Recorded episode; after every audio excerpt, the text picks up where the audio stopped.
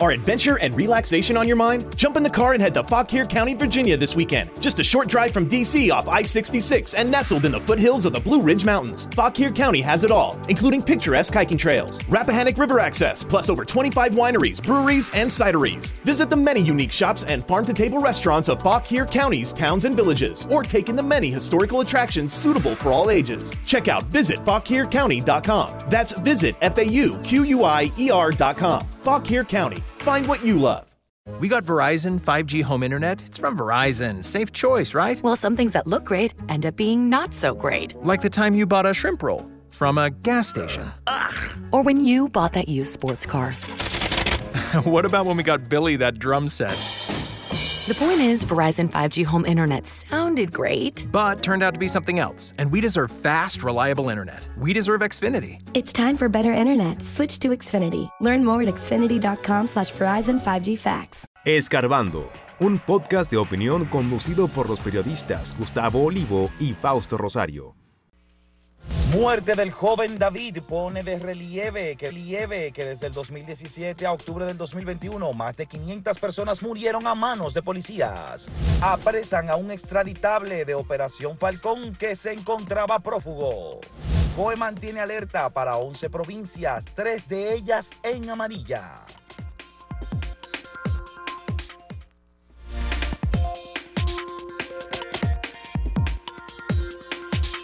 De nuevo, la actuación de un grupo de agentes de la Policía Nacional eh, mancha ese uniforme, ese nombre, esa institución, porque eh, la gente piensa en conjunto de la policía de inmediato cuando un agente o una patrulla o una dotación policial, en este caso, que es lo que ocurrió con este joven que fue muerto, y por más eh, justificación que se busque, joven David, David de los Santos. Que fue en, el destacamento de Naco. de Naco. Por más justificación que se busque, por más eh, explicación que se quiera dar, una muerte es una muerte, un homicidio es un homicidio. Y se supone que la policía está del lado de la ley, del orden, como dice su lema, y que si alguien eh, he visto o he denunciado o se, se le atrapa infraganti cometiendo algún delito, alguna violación, la policía lo que tiene es que detener a esa persona si conlleva apresamiento, es ilícito, y proceder a preparar un expediente y poner a esa persona en manos del Ministerio Público. La policía no está para darle una paliza a nadie, ni para torturar, ni mucho menos para matar. Eh, y entonces, este tipo de cosas pues mancha la gestión de no solo del director de policía ni del ministro, eso, le cae incluso a todo el gobierno, eh, inmediatamente. Entonces, uno espera acción. En este caso, yo creo que lo primero es que esos agentes no es que lo trasladen como hacen, mientras se investiga deben ser suspendidos. Y si se comprueba, y, ahí está, digamos, la evidencia, ese joven murió. Esa gente debe ser separada de la policía. No merecen tener un uniforme, un arma, ni merecen estar dotada de la autoridad que se supone tiene un agente policial. Y, lo terrible, don Gustavo, es que cuando sucede este tipo de, casos, eh, son las excusas que da la propia policía, que siempre mete la pata, porque lo primero que había dicho era que él se había dado él mismo esos golpes, algo que fue que era evidente, una evidente mentira por las fotografías del cadáver y que fue lo mismo o prácticamente lo mismo que dijeron con el caso de Ocoa. En el caso de Ocoa, lo que se había dicho al principio era que era otro recluso que estaba en la celda y luego se demostró, o sea, no hay ningún recluso. En este caso, que todavía está, apenas inicia la investigación, pero que está, diría yo, llena de, de, de cosas Oscuras. Oscuras, exactamente, porque primero se dijo que fue un altercado en una plaza comercial que él tuvo con otra persona, la otra persona tampoco ha sido identificada, no ha aparecido, luego que lo trasladaron al, al, destacamento del ensanche Naco, que, que opera ahí en, en, el centro olímpico, pues al otro día el joven aparece golpeado, golpeado de una manera salvaje, que era repito, evidente que, que no fueron golpes que él mismo se, se, había dado. Incluso el propio Ministerio Público ha calificado o está investigando el caso como un homicidio. y el acta de defunción del INASIF también comprueba esa teoría de que fue un homicidio. Bueno, la familia de este joven eh, merece que se haga justicia y la sociedad debe ser resarcida porque matar a un ciudadano, bajo la excusa que sea, es un- una herida a la sociedad. Se supone, como dice la Constitución, que estamos en un Estado de Derecho. No es para que la policía esté eh, masacrando personas ni en los Violentando los derechos humanos. intercambios de disparos, ¿verdad? Que, se que quieren justificarse, ni en estos casos que aún peor, porque la persona ya está sometida, está apresada. Exacto. Entonces, ¿por qué hay que entrarle a palos? ¿Por qué hay que torturar a esa persona? Y luego, mm, yo creo que son, son unas, unas excusas que, que irritan, porque Sí. es como pensarse que todo el mundo es tonto. Sí. ¿Cómo di que, alguien mismo se va a autoinfligir esos golpes? O sea, hasta matarse, porque... Y si fuera así, supongamos que alguien de pronto enloquece y comienza a estrellarse contra Sí, una porque esa era la teoría, que él, que él había sufrido una crisis mental. Bien, pues si es así, entonces son unos incapaces porque no pueden a esa persona en esa condición someterlo a la obediencia e incluso llamar, eh, auxiliarse de especialistas de ese tipo de cosas, eh, profesionales de la salud mental, y que se haga algo con esa persona. que es una de, la- de las cuestionantes que se le hacen Porque precisamente que yo sepa, la policía de la poca no- formación que tienen los agentes. no son psiquiatras, ¿verdad? No, Ni- de la ni- poca formación y de identificar cuando una persona ciertamente está teniendo una O crisis. sea que en este caso, ni en el caso de Joven de Ocoa, ni en ningún caso de eso, no hay ninguna no, justificación. no, para nada. Eh, nada, Para yo creo que el gobierno debe actuar firme porque eh, no, no puede eh, eh, dejar que su imagen se manche por la actuación de agentes como estos. Debe, debe haber una, una consecuencia eh, fuerte contra estos agentes. El propio presidente se expresó ayer a través Claro, de las y redes toda sociales, razón. lamentándole y, y- y diciendo lo mismo de que habrá justicia, pero vuelve- volvemos a repetir que son casos que irritan precisamente porque ocurren unas dos semanas después de lo de Ocoa y de varios otros casos que se han denunciado de, de la, de la salve- sal- eh, salvajedad de, de los agentes. Salvajada. salvajada Sí. de los agentes policiales. Dijo el presidente Abinader que como ciudadano y presidente expreso mi consternación por la muerte del joven David de los Santos, quien se encontraba detenido en la Policía Nacional.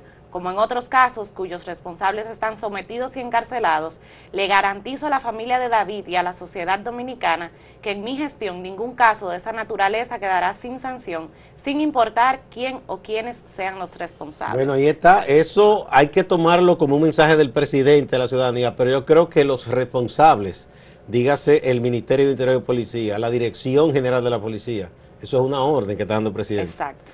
O sea que ahí no puede nadie hacerse eh, el desentendido, deben actuar. Y ojalá y actúen. No, exactamente. Eh, por cierto, que hay un trabajo de nuestra compañera Lunelsi que desde el año 2017 pone el- la cantidad de casos de ciudadanos muertos por la policía en circunstancias, ¿verdad?, eh, que de- generaron muchísimas críticas. Pero yo me iría un poco más lejos porque en la gestión de Guzmán Fermín, en, en el gobierno de Leonel Fernández, que fue antes de esa fecha, ahí fueron miles que mataron.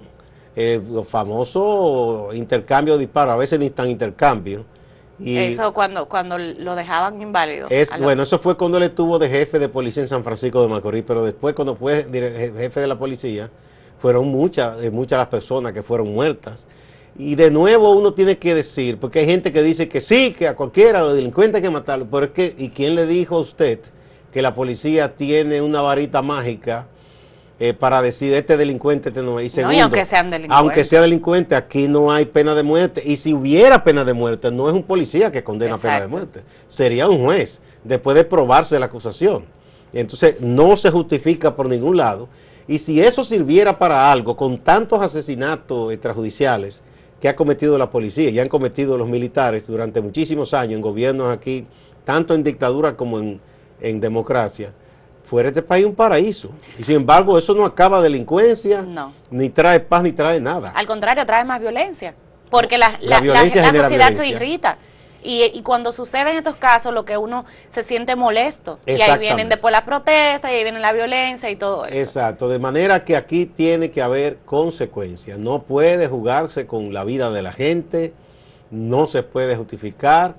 Y eso es tan feo cuando la policía comete estas cosas que quiere inventar historias. Yo Sí. recuerdo el caso del padre eh, Tineo, de los misioneros del Sagrado Corazón, eh, frente a la casa de los misioneros, en Amigo, donde está Amigo Lugar también la impresora, que él estaba ahí esperando que ellos eh, despertaran. Él fue a llevar un pariente al aeropuerto y para no despertar a sus hermanos de la congregación, se recostó en el vehículo. Ah, pues vino una patrulla y lo mató. Y querían decir que el hombre que era un delincuente, que le iba a entrar a tiros, cuando Un se dan cuenta que es un cura, el papelazo más grande. Pero yo me digo, este caso fue un sacerdote y hubo consecuencias y hubo indignación y además pesó la influencia de la iglesia. Sí, Pero ¿y cuántas personas que no tienen quien hable por voz ellos? voto. que no tienen influencia, no tienen peso económico y social, ¿verdad? Porque aquí se ven las cosas así. Sí. Eh, esa muchacha que sale un vídeo ahí, que no sé si es donde, en Gualey o en, En Cristo Cristo Rey. Rey, en la 40 de Cristo Rey. Esa muchacha, si hubiese sido en el polígono central urbano, otra historia sería. Ella, ella denuncia, ella denunció ayer a través de sus redes sociales, eh, o bueno, denunció, no, publicó un video donde se observa a varios agentes eh, que la detienen en su, en su vehículo y uno de ellos le apunta con un arma, un arma larga, mientras el otro la agrede, va hacia ella y le quiere arrebatar el Que yo celular. no sé qué había con esa muchacha, porque una muchacha manejando un vehículo para que una patrulla, uno por este lado y el otro, todos Exacto. apuntándole, que era, traía un tanque de No. guerra, que era eso. Mínimo. Óyeme, si con gente así que vamos a, a- a trabajar en la policía, entonces esto está perdido, no hay nada que hacer. Vamos a la pausa, pero antes vamos a presentar el tema que hemos puesto para que ustedes eh, emitan su opinión. ¿Será democrática la elección de las autoridades del PRM? ¿Sí o no? Vamos a ver qué piensa la gente.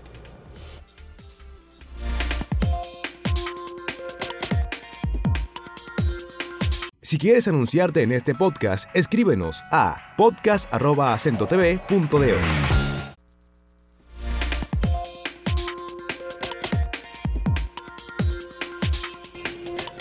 Y también el Ministerio Público y la Dirección Nacional de Control de Drogas apresaron a un ciudadano prófugo por el caso eh, Falcón, que además está siendo requerido por Estados Unidos por narcotráfico y lavado de activos. Se trata de Osiris Díaz Medina, quien fue arrestado eh, por un equipo élite, dice, dice el comunicado de las autoridades, en Monteplata.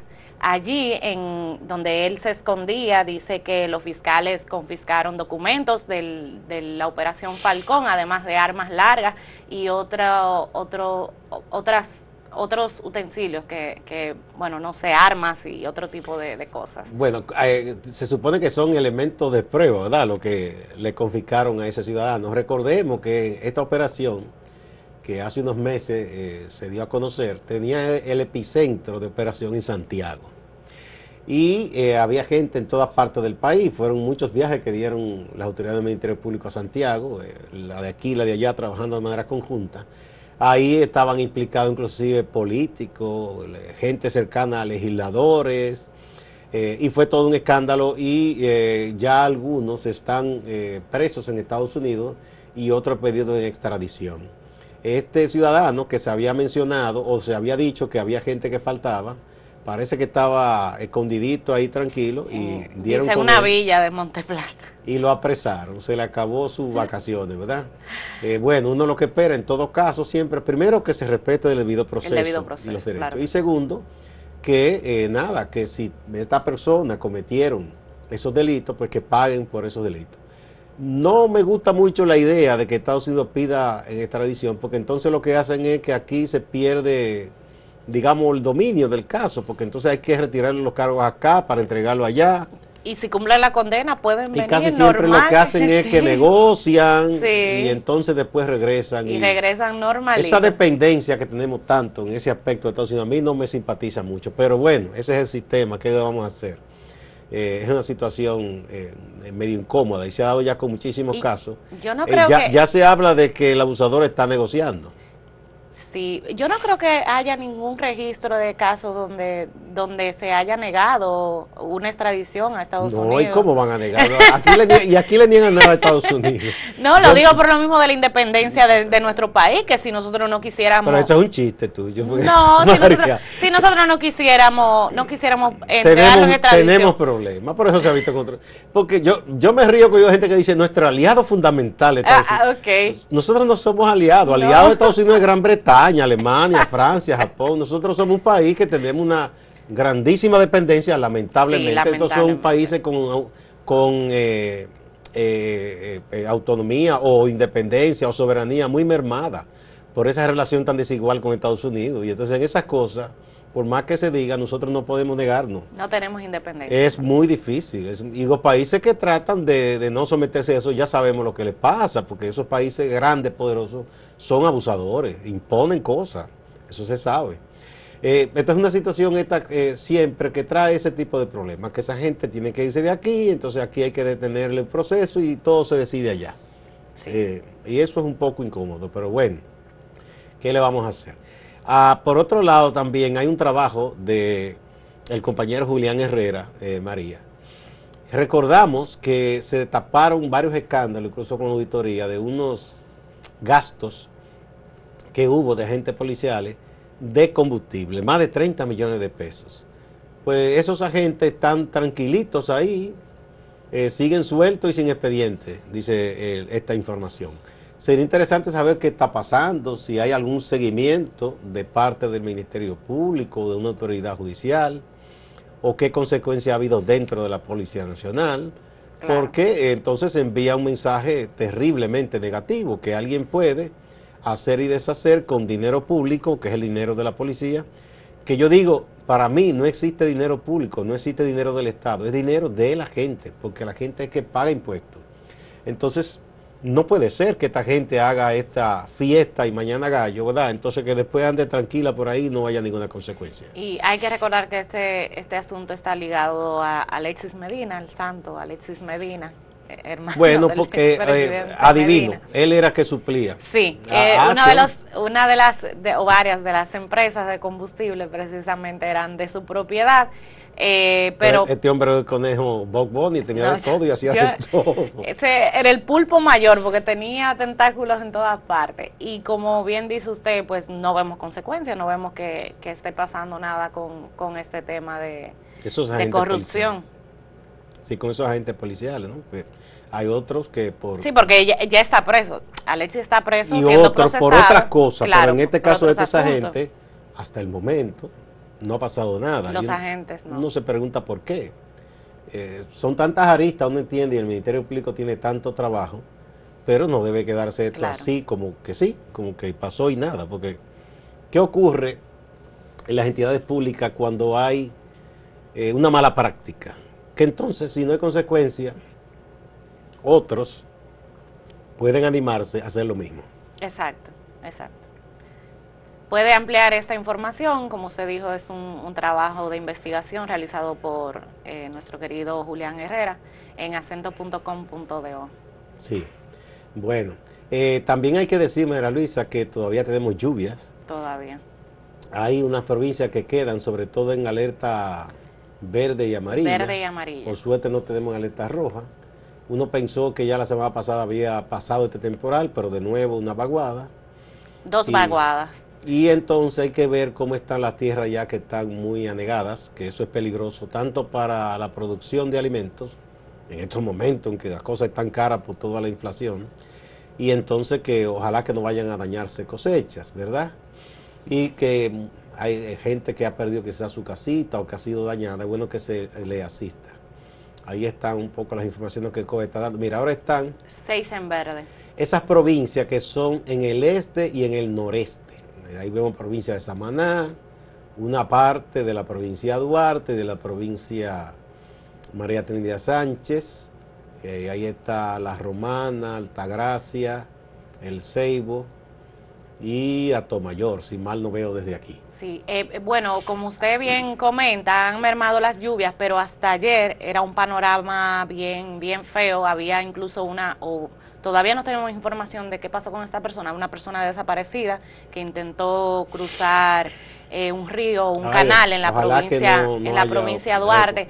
Había unas 64 viviendas también afectadas, habían varios acueductos afectados, eh, carreteras afectadas. Era un panorama bien o es todavía, porque toda esa persona, ah bueno, y 300 y pico de personas también habían sido trasladadas a zonas seguras por las crecidas de, de ríos, eh, y aunque ya han disminuido las lluvias, pues la consecuencia todavía...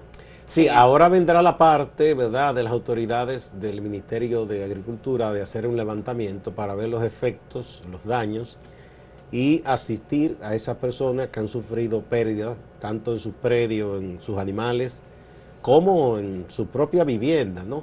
Y, hay que reparar muchísimos pequeños caminos, puentes pequeños, o que han colapsado o que han quedado con algún problema, porque eso ocurre con esas lluvias así que se mantienen por tantos días. Y hay que mantener la prevención. Eh, eso, eso iba a comentar. Usted sabe que ayer también salió a relucir la información de que unas 64 personas tuvieron que ser rescatadas eh, en San Cristóbal, en un área turística de San Cristóbal, porque al parecer tenía una excursión, no sé si fue que no sé, no vieron que había lluvia, no leyeron. Al, al final fueron al parecer a hacer la excursión y tuvieron que ser rescatadas. Entonces eso es parte de la prevención y de que uno esté atento cuando... Parece que quedaron aislados en una zona que después... Es un aislado por, por el río, quedaron que, era, quedaron que no podían cruzar el río por la crecida del río y tuvieron que ser rescatados. Pero ahí está el tema de la prevención, de usted eh, acatar las recomendaciones de, de las autoridades cuando eh, hay estos tiempos de lluvia. Así, hay que atender esos avisos. Bueno, vamos a ver de nuevo el tema de hoy antes de pasar a la pausa, María Luisa. ¿Será democrática la elección de las autoridades del PRM? ¿Sí o no?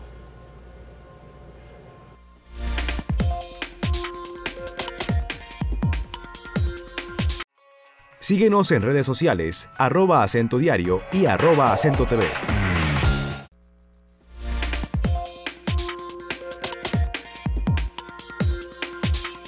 Vamos a ver qué ha respondido la gente a la pregunta. Mira, aquí en el portal, el 57.19% piensa que esas elecciones internas la convención de delegados no serán democráticas, pero el 42.81% piensa que sí serán democráticas.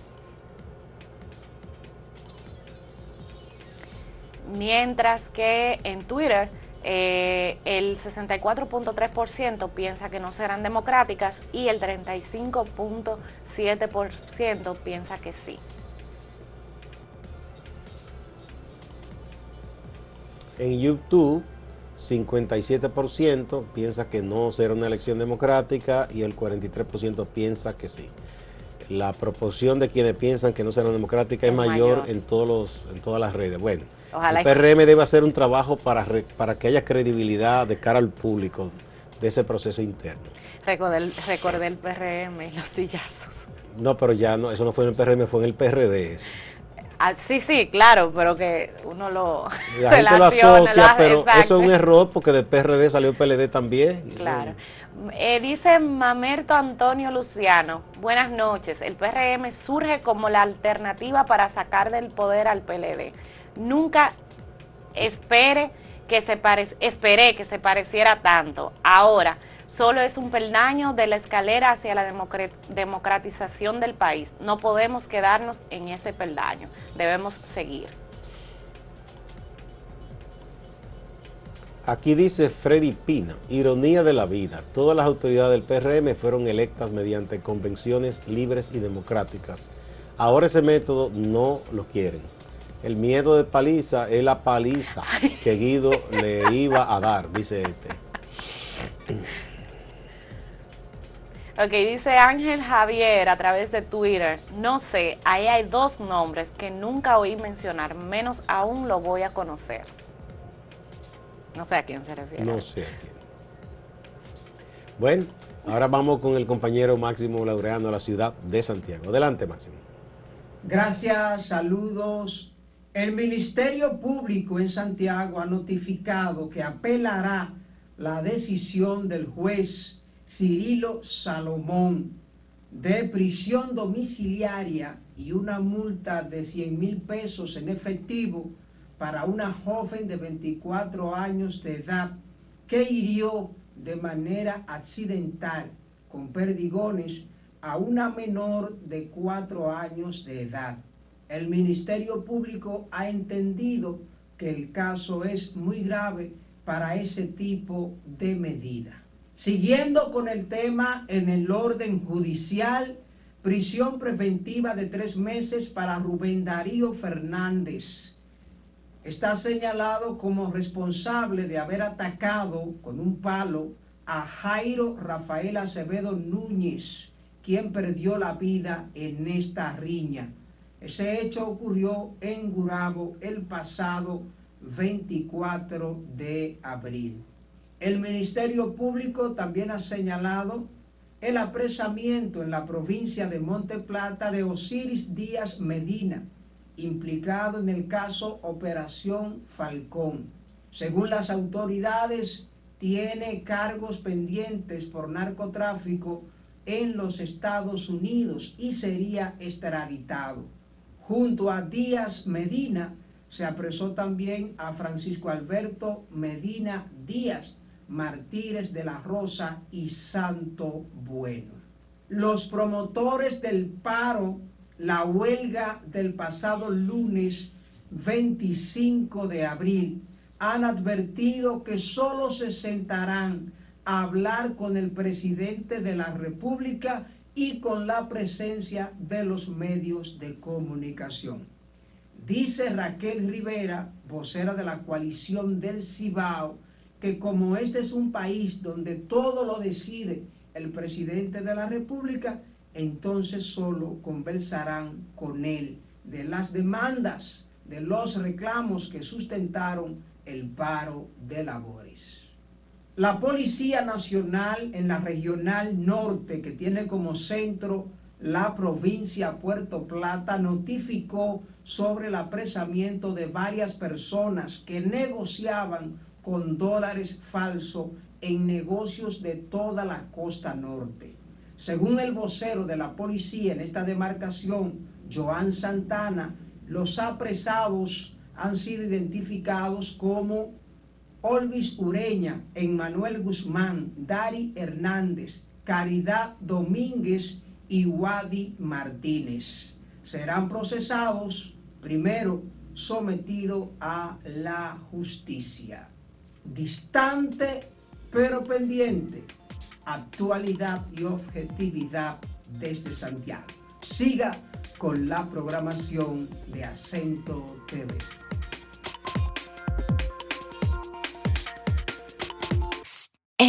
Puede ser nuestro secreto. I have a secret to beating malos olores. Secret Dry Spray Deodorant helps eliminate odor instead of just masking it. Solo tienes que spray y estarás fresh all day. Porque sabes lo que no es un secreto cuando tu desodorante doesn't work. Ugh, try this. Puede ser nuestro secreto. Consíguelo en sticks o sprays y también es aluminum free. Haz clic o toca el banner to learn more.